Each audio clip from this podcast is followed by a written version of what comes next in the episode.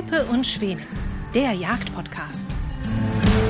Diese Folge wird ermöglicht durch Ballistol, Franconia, Krieghoff, Leica und den VGH-Versicherungen. Drückjagdklappe die dritte. Wir freuen uns, dass wir auch heute wieder bei den niedersächsischen Landesforsten zu Gast sein dürfen. Vielen Dank, lieber Armin. Ja, Bene, Christian, herzlich willkommen zur dritten Drückjagd in diesem Jahr. Und mal schauen, was der Tag heute bringt. Ja, vielen Dank für die Genehmigung bei den niedersächsischen Landesforsten. Armin, worauf dürfen wir denn heute weitwerken mit dir? Also wir jagen heute im Schwerpunkt auf das Rehwild. Ähm, in diesem Gebiet ist mit Rotwild nicht unbedingt zu rechnen. Und ähm, da wir in einem Laubholzbereich äh, jagen, ist mit Schwarzwild zwar zu rechnen, aber es wird nicht der Hauptteil der Strecke sein. Und wenn ihr so mal abwägt von den Drückjagden und Einzelansitz, wie bedeutungsvoll ist jetzt so eine Drückjagd auf Rehwild für den Gesamtabschuss?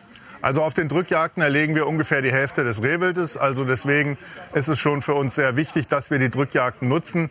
In unseren naturverjüngten Wäldern haben wir halt eben in der Vegetationszeit sehr wenig Sicht. Und deswegen brauchen wir unbedingt die Drückjagd, um da im Winter auch äh, erfolgreich das Rehwild zu bejagen. Dann wollen wir jetzt einmal Unruhe machen und dann wieder Ruhe lassen. So wird es sein.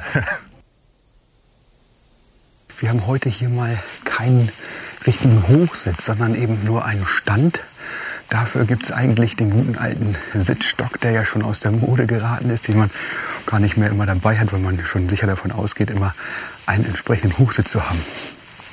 Hier ist ja das Gelände so, dass man bergab schießen kann, bergab schießen muss, dass das Gelände eben so ist, dass ein Hochsitz möglicherweise nur hinderlich wäre, auch in der Zielfindung, in der Zurechtfindung hier innerhalb des Buchenbestandes, dass man vielleicht auch mal einen Meter zur Seite treten muss oder zwei, um dann auch entsprechenden Schuss anbringen zu können. Deshalb haben wir jetzt hier gar keinen Sitz, sondern werden uns da unten gleich ein Stück auf der Buche freimachen, da ein Sitzkissen drauflegen und uns das hier auch ein bisschen gemütlich machen. Es ist so ein wunderschöner Buchenwald. Und nur mal sehen, dass wir hier vielleicht das eine oder andere Reh dann auch bekommen den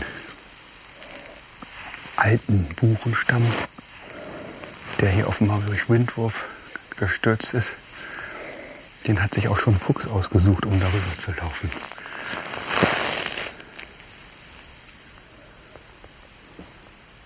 Warum stehen sie?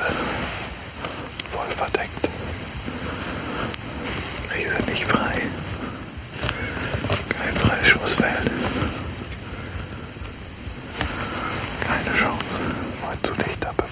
aber es läuft. Viel Wild im Anblick.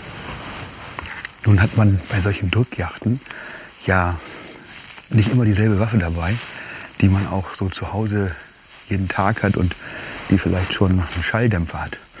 Und wenn man für jede seiner Waffen einen Schalldämpfer haben möchte, dann macht man den Waffenschrank sehr schnell sehr viel voller. Aber es kostet natürlich auch alles viel Geld. Und es geht eben auch ohne. Und gerade auch bei kombinierten Waffen zum Beispiel gibt es gar keine Schalldämpfer. Oder wer mit einer Doppelbüchse zur Jagd geht, der braucht eben nach wie vor Gehörschutz. Und den Gehörschutz brauchen wir sowieso, wenn wir auf den Schießstand gehen. Und da gibt es ja verschiedene Möglichkeiten. Die preiswerteste ist so eine Möglichkeit und im Zweifel tut sogar das gute alte Tempotaschentuch oder ein Stück Toilettenpapier, das man sich in die Ohren stopft. Das ist quasi für laut zu haben. Ich habe diese Dinger gerne dabei. Manchmal nehme ich auch nur auf der empfindlichen Seite dann so einen Proppen und stecke den da rein, dass ich auf einer Seite noch gut höre, aber auf der anderen Seite eben auch der Schall nicht so laut ist, dass ich Gefahr laufe zu mucken, also den Schuss zu verreißen, weil ich mich einfach erschrecke über diesen lauten Knall. Dann gibt es natürlich auch noch die Möglichkeit des klassischen Gehörschutzes und wenn man auf so einer Jagd ist, kann man auch ohne Gehörschutz erstmal da sitzen, sich dann einen passiven Gehörschuss aufsetzen. Also ein passiver Gehörschutz ist der, den man einfach ohne Elektronik hat, ohne Lautsprecher hat, den man sich dann aufsetzt, wenn es kurz davor ist, dass es wirklich zum Schießen geht. Nun geht es natürlich auch diesen aktiven Gehörschutz, den man also die ganze Zeit auch tragen könnte, um eben auch für einige ist das sogar noch lauter zu vernehmen, als wenn man gar keinen Gehörschutz trägt. Ich habe da ein bisschen Probleme damit, weil die Orientierung hinsichtlich der Richtung und so auch nicht so das ist, was ich jeden Tag erlebe und an das man sich dann auch jedes Mal neu gewöhnen muss. Und das gibt es dann auch noch mal genauso wie die Hörgeräte für den Großvater gibt es dann eben auch noch als Gehörschutz, also aktiven In-Ear Gehörschutz, der in so einer Packung ist, ist also wie so ein Hörgerät. Und den steckt man sich dann so ins Ohr, macht man an. Man hört also wie übers Hörgerät, aber die lauten Geräusche des Schussknalls werden eben abgedämpft, sodass man die nicht hört.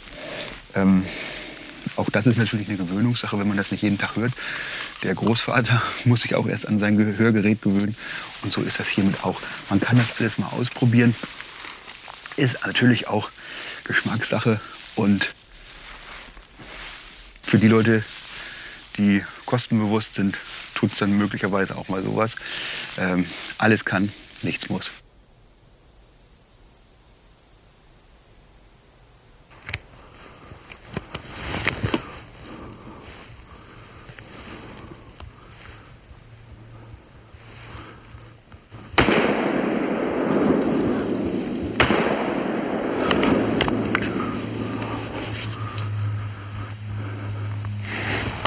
Also wir haben jetzt, es vier Sauen an, vier gleich große. Zwei davon haben wir beschossen.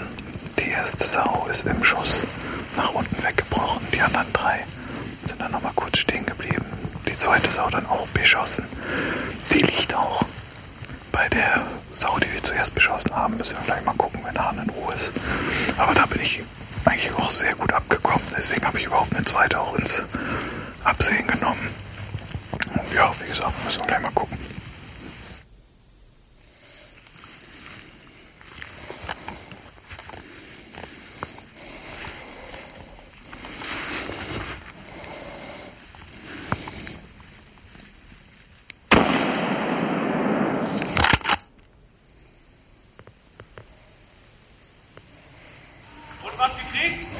Also da war ein Stück Rehwild, das ich beschossen habe, auf der anderen Seite des Grabens. Welcher Richtung waren das? Jetzt weiter oben, da wo das Sturmholz liegt.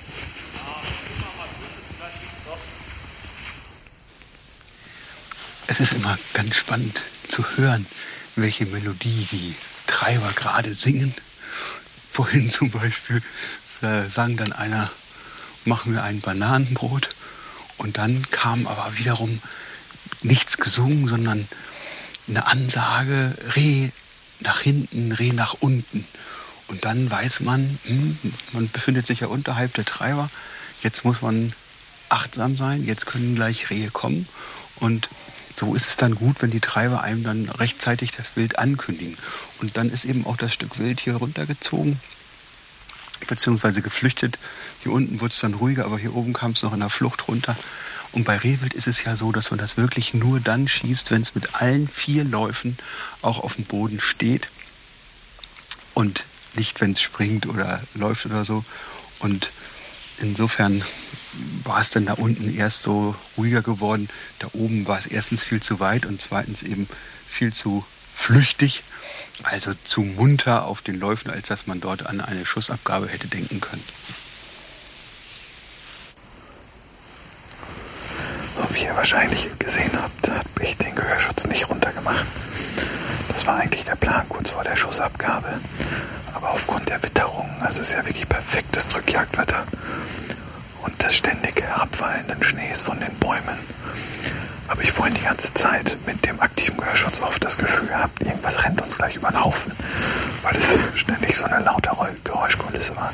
Deswegen hatte ich sie abgenommen und vergessen wieder drauf zu machen. Aber ich muss sagen, es hat gar nicht so schön geknallt.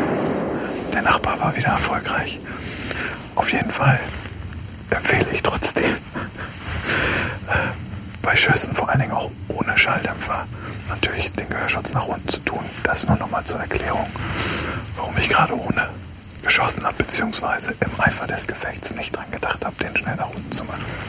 Aber ist alles gut. Ich, ich höre euch nach wie vor.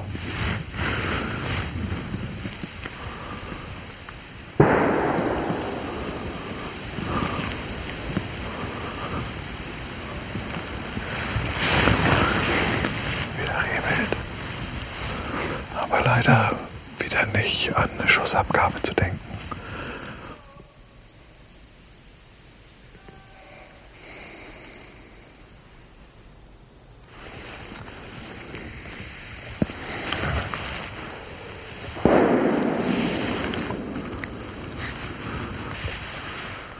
Leider kein freies Schussfeld. Auch sichtlich gesund die Stücke, deswegen man jetzt kein riskanten Schuss irgendwie da versuchen muss anzutragen. Tue ich auch nebenbei nicht. Vor allen Dingen, da sitzt der nächste Schütze. Habt ihr was gesehen? Moin, ich hoffe, da liegen zwei Sauen. Ui. Ja, geht mal gucken. Eine sehe ich auf jeden Fall schon mal. Ja, und die andere müsste ein bisschen weiter links und noch weiter hangabwärts liegen. Also da bin ich auch gut drauf abgekommen. Aber sie ist noch ein bisschen gelaufen. Genau, beide Anschüsse sind da.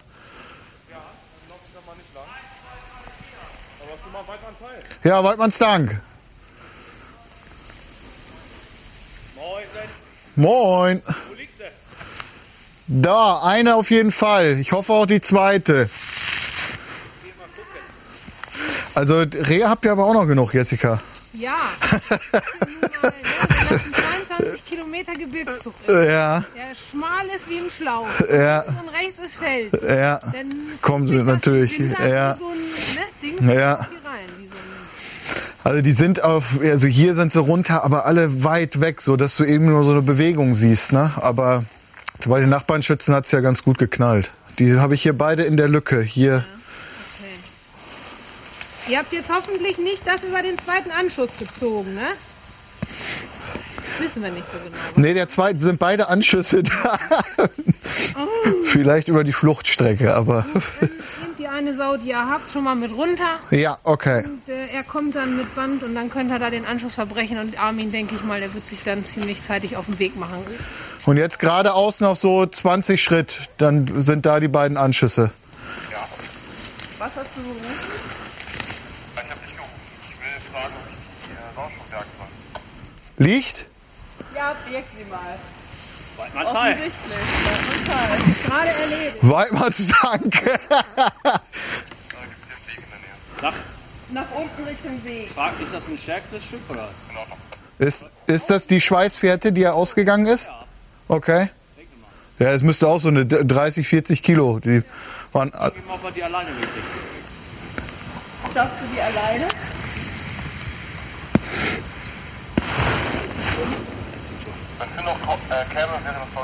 Jo, Weidmanns Dank. Ja, ist doch schön. Beide Sauen liegen. Mit guten Schüssen. Was will man mehr? ja, auch eine super Treiberwehr. Sind gut drauf. Und in so einem lichten Bestand merkt man dann auch wieder, oder relativ lichten Bestand, dass man gar nicht so viele Hunde braucht, um das Wild auf die Läufe zu bekommen. Also super.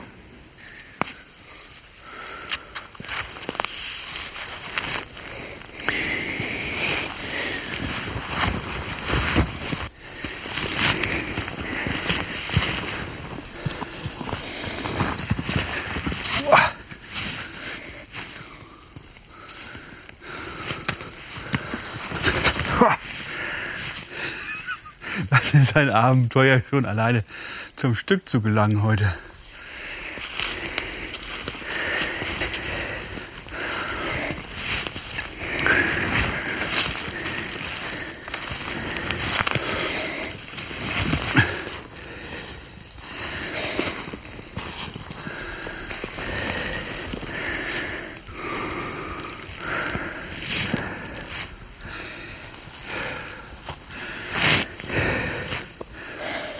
So, dann müssen wir das Stück jetzt bergen und zum Streckenplatz bringen.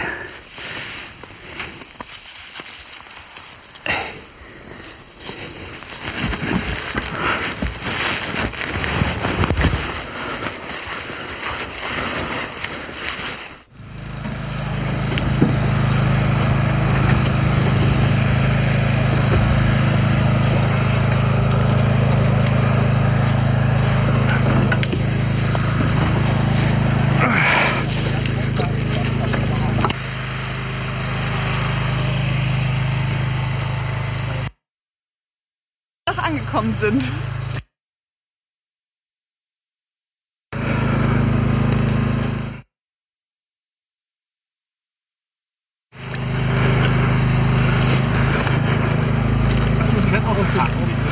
Herzlichen Dank für diesen wunderschönen Jagdtag, dir, lieber Armin, und den niedersächsischen Landesforsten. Und Bene konnte heute seine Doppelbüchse mal singen lassen und gleich eine Doublette schießen. Weidmanns Heil dazu. Ja, Weidmanns Dank und natürlich auch ein ganz herzliches Dankeschön an dich, Armin. Das waren tolle Tage hier auf den Drückjachten bei dir. Es hat uns sehr viel Freude bereitet. Heute war es nochmal deutlich, wie effektiv, wie weitgerecht hier gejagt wird. Keine einzige Nachsuche und ein Streckenergebnis, das ich sehen lassen kann mit der Anzahl an Schützen. Also hervorragende Durchführung. Perfekt. Mehr geht nicht. Ja, ich glaube, wir haben hier wirklich tolle Tage ähm, verbracht. Und wie man an unseren Hüten sieht, war nicht nur Benne mit zwei Sauen erfolgreich, sondern auch Christian mit einem Reh.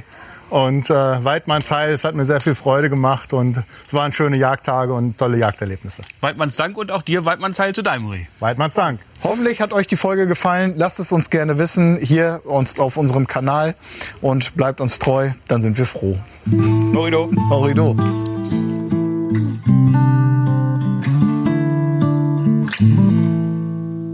Vielen Dank fürs Zuhören. Diese Folge wurde ermöglicht durch Ballistol, Franconia, Krieghoff, Leica und den VGH Versicherungen.